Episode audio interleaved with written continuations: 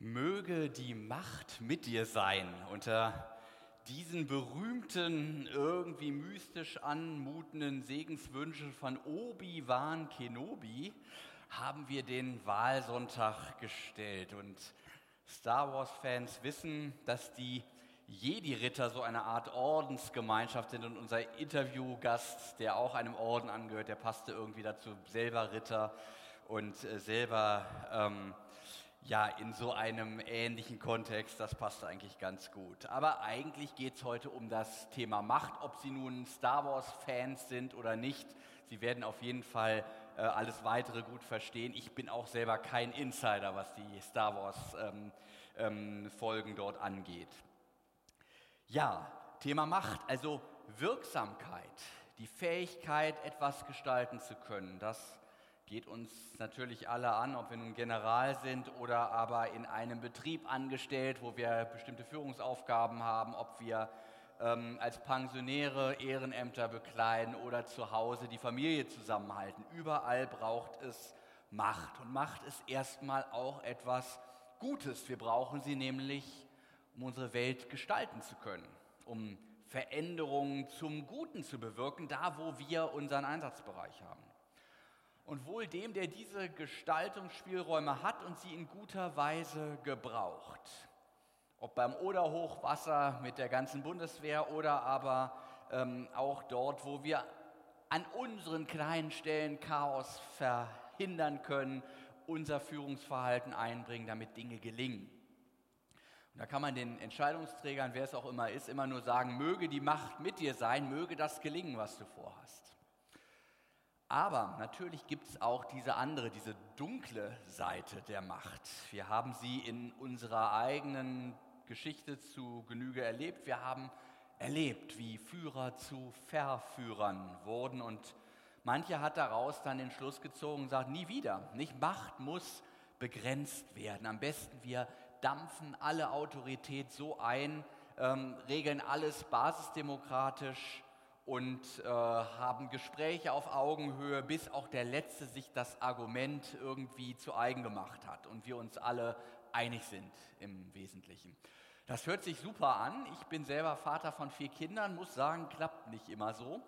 Und ähm, wenn ich immer so lange diskutieren würde, bis meine Kinder das tun, was äh, sie wahrscheinlich am Leben hält, dann würden sie auch bei minus 20 Grad im Schlafanzug zur Schule stapfen, weil sie gerade keine Lust haben, sich den Schlafanzug auszuziehen. Und ähm, dann sagen wir einfach, ist jetzt so. Und äh, mancher mag dann traurig sein, weil man manche Chancen der Stuhlkreispädagogik hat auch ausfallen lassen, nicht viele Begegnungschancen und so. Aber so ist es halt. Ja, da geht die Gesundheit vor und wir Eltern entscheiden und sagen, so wird es jetzt gemacht. Ja, und das tun wir nicht aus Willkür, sondern weil wir uns verantwortlich wissen für diese Kinder und einen gewissen Set von Dingen in unserem Kopf haben, von denen wir sagen, ist hilfreich, wenn man die beachtet. Ja, wenn die Kinder ähm, gesund bleiben, das ist schon mal ein hoher Wert. Ja, also unsere Verantwortung ist auch rückgebunden, so wie wir es eben im Interview auch gehört haben. Ja, ich wurde nicht vom Grundgesetz vereidigt, als ich Papa wurde, aber man weiß trotzdem, dass es bestimmte Dinge gibt, auf die man sich ja, äh, äh, rückbeziehen sollte. Ja, und es ist jetzt spannend zu sehen, dass auch die Bibel den Menschen als jemanden sieht, der dazu berufen ist, Verantwortung zu übernehmen und Macht auszuüben. Und zwar nicht nur so, dass das optional gemeint wäre, dass man sagt, es ist auch nice to have, wenn jemand auch noch irgendwie Macht ausübt. Nein, das gehört zum menschlichen Wesen, ist Teil dessen, eines größeren Konzepts, was die Bibel Gott-Ebenbildlichkeit nennt. Eine Ähnlichkeit also, die wir mit Gott teilen. Und genau das schauen wir uns jetzt mal genauer an in der Bibel. Im ersten Buch der Bibel ähm, ist das zu finden und ich lese hier relativ am Anfang der Schöpfungsgeschichte. Da hat nämlich Gott gesagt, nachdem er alles andere geschaffen hat, lasst uns Menschen machen, ein Bild, das uns gleich sei, die da herrschen über die Fische im Meer und über die Vögel unter dem Himmel und über das Vieh und über die ganze Erde und über alles Gewürm, das auf Erden kriecht. Und Gott schuf den Menschen zu seinem Bilde, zum Bilde Gottes schuf er ihn und schuf sie als Mann und Frau. Und Gott segnete sie und sprach zu ihnen, seid fruchtbar und mehret euch und füllet die Erde und machet sie euch untertan und herrscht über die Fische im Meer und über die Vögel unter dem Himmel und über all das Getier, das auf Erden kriecht. Ja, was hat es auf sich mit dieser Gottesebenbildlichkeit? Nicht so sehr das, was man vielleicht vordergründig denken kann, Schatz, du siehst heute Morgen einfach göttlich aus. Das ist damit nicht gemeint. Das verstehen wir vielleicht besser, wenn wir das hebräische Wort dahinter verstehen. Nicht? Das bedeutet Standbild. Das Standbild, das Herrscher überall in ihrem Reich aufgestellt haben, um nämlich den Untertanen zu signalisieren, ich regiere. Ich bin hier, ich habe das Sagen und meine Bilder erinnern euch sozusagen multimedial in einem vormultimedialen Zeitalter daran, dass das hier mein Reich ist. Damals gab es ja kein Fernsehen, nicht? Und der, der Staatschef konnte nicht einfach im, in der Tagesschau seine Statements äh, weitergeben, sondern er musste sich schon irgendwie äh, bemerkbar machen. Und jetzt ist das das Bild für Gott Ebenbildigkeit. Wir sind also, so versteht es die Bibel, Repräsentanten unseres Herrschers, des Schöpfers dieser Welt. Und ähm, wir sind dazu da, die Schöpfung an ihren Schöpfer zu erinnern, indem wir bestimmte Dinge tun, die uns wesensmäßig mit ihm verbinden. Und wenn wir diese Dinge tun, dann ist das nicht nur eine lästige Pflicht, sondern darin erfüllt sich gleichsam unser Menschsein. So ist es gedacht. Da kommen wir zu uns selbst. Wir sind sozusagen in unserem Element, wenn wir gemäß unserer Gottebenbildlichkeit handeln. Ja, was, was gehört dazu? Was, was umfasst dieses Konzept von Gott-Ebenbildlichkeit? Mit welchen Wesenszügen ähnelt der Mensch Gott? Ja, Gott und Mensch ist ja doch ein erheblicher Unterschied. Und wenn man in den Text schaut, dann sind es vor allem drei Dinge, die uns zu diesen besonderen Repräsentanten Gottes machen sollen. Und das ist erstmal genau das, wovon wir heute reden, die Herrschaft, die Machtausübung, das Erleben eigener Wirksamkeit. Wir sollen über die Erde herrschen. Zeichenhaft, kommt auch in dieser Geschichte vor, gibt der Mensch den Tieren an, an einer Stelle in dieser Geschichte dann Namen. Da kommen all die Tiere, die gehen alle am Menschen so vorbei. Und dann sagt der Mensch, so sollst du heißen. Du bist der Elefant und du die Giraffe, der Ameisenbär und so weiter. Das finden wir vielleicht ein bisschen überillustrativ und fragen uns wozu. In der Antike war klar, jemand, der Namen gibt, hat Herrschaftsrecht. Nur der Herrscher gab Namen. Und dieses Herrschen, dieses Wirksamsein, das gehört zu unserem Menschsein. Und wir kennen das alle. Wir brauchen das. Wir müssen unsere Wirksamkeit erleben. Den ganzen Tag im Büro Beamten-Mikado spielen und mit dem Gefühl rumzuhängen, dass es eigentlich egal ist, was man tut und ob man nun da ist oder ob jemand anders die Arbeit macht und sich nur irgendwie darauf zu konzentrieren, dass man abends auf der Couch liegt. Das ist kein Leben. Das ist im Gegenteil ein sicherer Weg, krank zu werden. Wir brauchen Wirksamkeit in unserem Umfeld. Ja, was gehört noch dazu? Zu unserer Gottesebenbildlichkeit gehört auch der Gemeinschaftssinn, die Sozialität dazu. Ein Mensch, wir empfinden uns ja alle so als Individuen und ähm, sehen uns als jemand, der irgendwie allein steht und dann sind da auch noch andere Menschen. So hat man damals das nicht empfunden. Da war der Mensch als Individuum eigentlich eine Abstraktion. Wir sind für die Gemeinschaft geschaffen. Wir funktionieren nur in Gemeinschaft. Wir gehen in Gemeinschaft auf. Gott schafft den Menschen deshalb von vornherein in, in ganz eigentümlicher Komplementarität von Mann und Frau. Da heißt er schuf den Menschen zu seinem Bilde als Mann und Frau. Beides kommt ist aufeinander irgendwie bezogen, sie erleben sich als fremd und doch irgendwie gleich und, ähm, und merken, dass sie zusammen erst sozusagen Menschheit, Menschsein als Ganzes abbilden. Ja, und Gott, der ist auch von vornherein Gemeinschaft. Wir merken das im Text auch. Da heißt es plötzlich ganz unvermittelt, lasst uns Menschen machen, sagt Gott. Zu wem spricht er eigentlich in dem Moment? Zu den Tieren? Nee, Also da sprechen grammatikalisch offensichtlich mehrere. Wer spricht da? Vater, Sohn und Geist bilden eine Gemeinschaft der Liebe. So würden wir es vom Neuen Testament aus deuten. Gott ist schon Gemeinschaft und er schafft den Menschen auch in Gemeinschaft. Der Mensch ist offensichtlich Ebenbild Gottes, indem er dazu berufen ist, in Gemeinschaft zu leben und darin seinen Schöpfer zu repräsentieren. Ja, wir merken das, gerade in der Corona-Zeit, da merken wir, wie selten zuvor, wie, wie sehr uns oft Gemeinschaft fehlt, wie wir sie brauchen, um leben zu können. Und wir merken, dass die psychotherapeutischen Praxen diesem Mangel, der durch Einsamkeit und so weiter entsteht, dass sie dem kaum Herr werden. Noch eine dritte Eigenschaft teilen wir mit Gott und sind ihm darin ähnlich. Wir haben Anteil an seiner Kreativität. So wie Gott das Chaos bei der Schöpfung durch sein ordnendes Wort zurückdrängt, so sind auch wir wesensmäßig kreativ und dazu berufen, diese Welt schöpferisch zu bereichern. Einerseits durch unser aktives Mitwirken daran, dass wir Nachkommenschaft erzeugen, aber auch mit kreativen Lösungen wie etwa dem Einsatz der Bundeswehr im Großen und all den kleinen schöpferischen Lösungen, die wir für unseren Alltag Tag für Tag erfinden. Ja, jetzt sehen wir das alles so. Jetzt kann man sagen, gut und schön, nicht Wirksamkeit, Gemeinschaftsgeist, Kreativität, alles wichtig irgendwie. Aber hat der Mensch mit seiner Herrschaft über diesen Planeten es nicht längst völlig vermurkst und mehr schlecht gemacht als gerettet? Schau dir die Kriege an.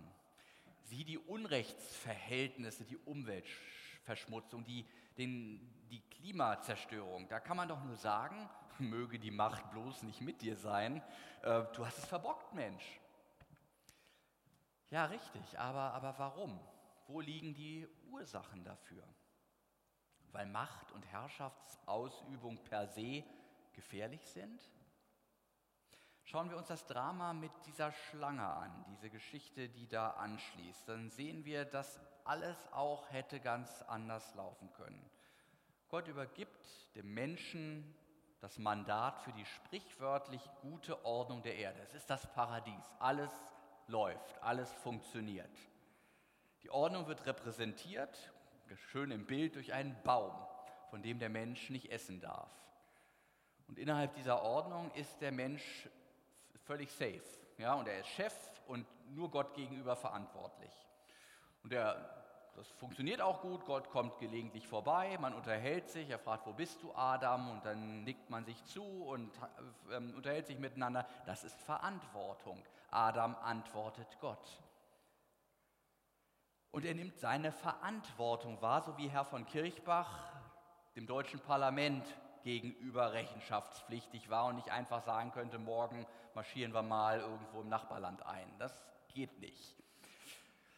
Dann passiert es. Die Schlange kommt als personifizierte Versuchung. Sie stellt Fragen und sie verwirrt dieses funktionierende Verantwortungsverhältnis zwischen Gott und Mensch, schiebt sich so dazwischen, zerstört Vertrauen, provoziert den Machtmissbrauch und lenkt in die Katastrophe. Also nicht die Tatsache, dass Adam Macht über die Ordnung des Gartens bekommen hat, ist das Problem, sondern dass Adam, dass der Mensch, um den geht es ja hier, seine Macht missbraucht, dass er verführbar ist, dass er zuweilen nicht klarkriegt, wer ihm die Macht verliehen hat und wem gegenüber er rechenschaftspflichtig ist. Genau das ist das Problem hier. Diese Schlangenmomente kennen wir alle in unserem Leben. Herr von Kirchbach habe ich ja eben auch danach gefragt. Verführbarkeit, Versuchbarkeit. Klar, die kommt auch dummerweise nicht plump daher. Nicht? Dann hätte man ihm sagen können, er wandert gerne in Österreich und sagt, schauen Sie sich mal dieses schöne Land Österreich an, Berge, klare Seen und so weiter. So ein, so ein Einmarsch wäre doch mal wieder Zeit oder so. Nicht? Dann würde er sagen, hier, da haben wir schon schlechte Erfahrungen mitgemacht und äh, das kommt überhaupt nicht in die Tüte. Funktioniert nicht. Und so kann man auch nicht verführen. Verführung ist viel subtiler und gefährlich wird es immer da wo die Versuchung darauf abzielt, diese Dimension unserer Gott-Ebenbildlichkeit, also unsere Machtausübung, unseren Gemeinschaftssinn, unsere Kreativität so umzubiegen, dass sie nicht mehr auf Gott verweisen, das ist ja die Funktion, sondern dass wir sozusagen in unsere eigene Tasche wirtschaften an der Stelle. Die Schlange sagt ja, die macht das ja dann mit Eva genauso, die Ordnung bewahren, um vor Gott leben zu können, braucht ihr doch nicht. Also ihr könnt die Ordnung doch auch so umgestalten, wie ihr das gut findet. Ja? Herrscht doch mal nach euren Regeln. Seid ihr nicht, ihr seid doch intelligente Menschen, macht das doch mal. Das Problem dabei sehen wir dann nicht. Die Ordnung dient dann nicht mehr dem Leben und dem Florieren der Schöpfung. Die Ordnung wird zerstört. Das Chaos verschlingt das Leben und die Schöpfung. Für den Gemeinschaftssinn gilt dann genau das Gleiche. Wenn die Ausübung von Macht nicht mehr auf die Förderung der Gemeinschaft zielt, also Menschen letztlich nicht mehr dienen möchte, dann verändert sie sich. Dann wird die Macht durch Sachzwänge, durch Gier, durch menschliche Eitelkeit fehlgeleitet und wird dann weniger Gutes bewirken können. Auch der dritte Bereich unserer Gottebenbildlichkeit, die Kreativität, die wird dann von dieser Macht nicht mehr ausgehen. Denn Autorität ist eminent kreativ. Sie kommt nämlich von lateinisch augere, wachsen lassen. Autorität ist dazu da, um Menschen wachsen zu lassen. Fehlgeleitete Kreativität dagegen, die dient meistens eher der Selbstinszenierung. Und mein Eindruck ist, dass wir in einer Kultur leben, die gerade durch ihren medialen Charakter viel, wenn nicht zu viel kreative Kraft in Selbstinszenierung steckt. Und wenn uns mehr vor Augen stünde, dass wir unserem Schöpfer nacheifern und uns auf sein gutes Werk verweisen, wenn wir etwas kreativ schaffen, dann würde auch unser Umgang mit verliehener Macht ja wesentlich wirksamer sein. So, meine Stimme wird wirksamer sein, wenn ich mal einen Schluck trinke. Das verleiht ihr dann auch wieder mehr Macht. Ja, um zu wissen, was ein guter Umgang mit Macht ist und wie das aussehen könnte, haben wir noch ein kleines Best-Practice-Beispiel. Das hat Jesus nämlich selber gegeben, denn der hatte auch seinen besonderen Schlangenmoment. Und der Versucher, wie der Teufel maskiert heißt, der geht nach bewährter Strategie vor, um seine Gottebenbildlichkeit anzugreifen, sie zu zerstören. Dabei läuft es am Ende auch interessanterweise auf die Machtfrage hinaus. Und ich lese aus dem Matthäusevangelium im Neuen Testament. Da heißt es, Jesus wurde vom Geist in die Wüste geführt, damit er von dem Teufel versucht würde. Und da er 40 Tage und 40 Nächte gefastet hatte, hungerte ihn. Und der Versucher trat herzu und sprach zu ihm, bist du Gottes Sohn, so sprich, dass diese Steine Brot werden. Er aber antwortete und sprach, es steht geschrieben, der Mensch lebt nicht vom Brot allein, sondern von einem jeden Wort, das aus dem Munde Gottes geht. Da führte ihn der Teufel mit sich in die heilige Stadt und stellte ihn auf die Zinne des Tempels und sprach zu ihm, bist du Gottes Sohn, so wirf dich hinab, denn es steht geschrieben, Psalm 91 nämlich, es, er wird seinen Engeln für dich Befehl geben und sie werden dich auf den Händen tragen, damit du deinen Fuß nicht an einen Stein stößt. Und da sprach Jesus zu ihm, wiederum steht auch geschrieben, du sollst den Herrn, deinen Gott, nicht versuchen. Wiederum führte ihn der Teufel mit sich auf einen sehr hohen Berg und zeigte ihm alle Reiche der Welt und ihre Herrlichkeit und sprach zu ihm, das alles will ich dir geben, wenn du niederfällst und mich anbetest. Da sprach Jesus zu ihm, weg mit dir, Satan, denn es steht geschrieben, du sollst anbeten den Herrn, deinen Gott und ihm allein dienen.